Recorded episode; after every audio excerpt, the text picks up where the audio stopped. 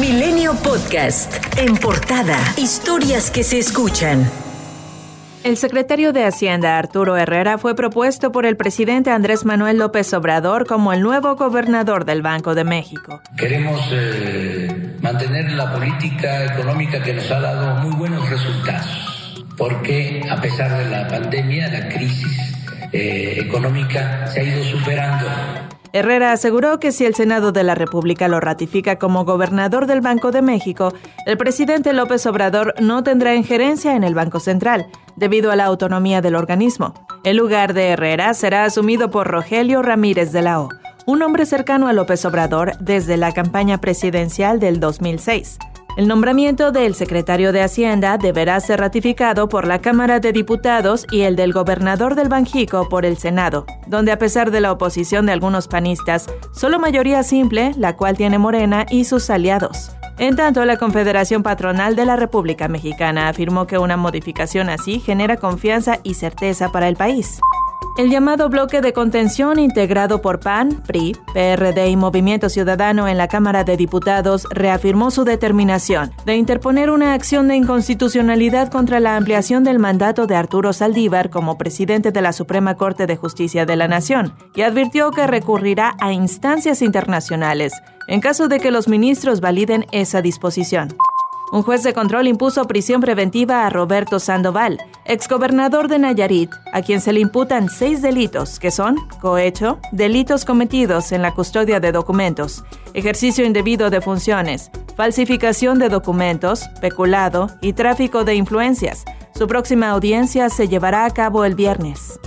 Con la llegada de la nueva legislatura al Congreso de Tamaulipas, que será de mayoría morenista, el gobernador Francisco García Cabeza de Vaca será separado del cargo para enfrentar las acusaciones por delincuencia organizada y lavado de dinero que le imputa la Fiscalía General de la República, según lo advirtió el coordinador de Morena en la Cámara de Diputados, Ignacio Mier. Juan Carlos Romero Hicks, coordinador de la bancada panista, afirmó que los diputados tamaulipecos ya resolvieron el asunto y mantuvieron el fuero del gobernador hasta el final de su mandato en octubre de 2022.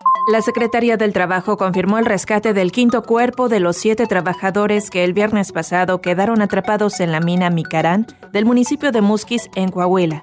Los trabajos de rescate continúan de manera coordinada entre las autoridades federales, locales y organizaciones civiles. Aún faltan dos cuerpos por rescatar. Al menos 14 familias de las víctimas del colapso de la parte de la línea 12 del metro ocurrido el 3 de mayo buscan la reparación del daño por parte de las empresas que participaron en el diseño, construcción y mantenimiento de la obra por lo que los despachos jurídicos estadounidenses y mexicanos interpondrán una demanda de juicio civil en tribunales de la Unión Americana en contra de las compañías Alstom Transportation, Carso, ICA, CAF y Alstom, pues cotizan en la bolsa de valores de ambos países. Además que la mayoría de trenes fueron construidos en ese país, por lo que los abogados de los familiares mencionaron que la demanda se interpondrá ante la Corte de Nueva York. Por cierto, el presidente Andrés Manuel López Obrador volvió a referirse al colapso de parte de la línea 12 del metro. Anunció que se reunirá con la jefa de gobierno Claudia Sheinbaum para restablecer a la brevedad el servicio en la llamada línea dorada. Pero además aseguró que quienes no viajan en metro votaron en contra de Morena. Pero donde no viajan en metro, o los que no viajan en metro, votaron en contra por la manipulación que se llevó a cabo a través de los medios de este lamentable accidente, de esta desgracia. Esto luego de que Morena ganó solo siete alcaldías, mientras que la alianza PAN-PRI-PRD logró ocho y el PAN una. También bromeó diciendo que pediría permiso al panista Ricardo Anaya para tomarse una caguama, a lo que el ex candidato presidencial, a través de un video, le concedió el permiso y dijo que él también se tomaba unas cervezas para celebrar que Morena ya no tiene mayoría para desaparecer el INE.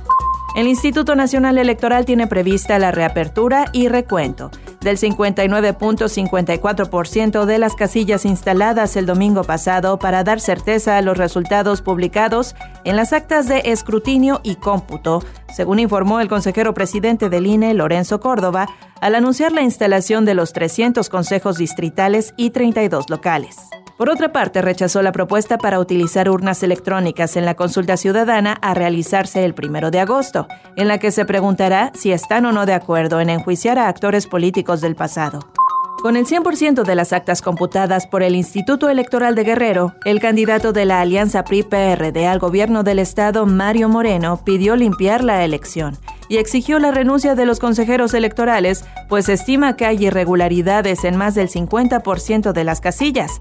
Según el programa de resultados preliminares, el triunfo es de la candidata de Morena, Evelyn Salgado, con 46.34% de los votos, contra el 37.46 a Mario Moreno, una diferencia de casi 9 puntos. El subsecretario de Prevención y Promoción de la Salud, Hugo López Gatel, informó sobre la cancelación de las conferencias de prensa sobre la situación del COVID-19 a partir de este fin de semana, pues el viernes 11 de junio será la última edición.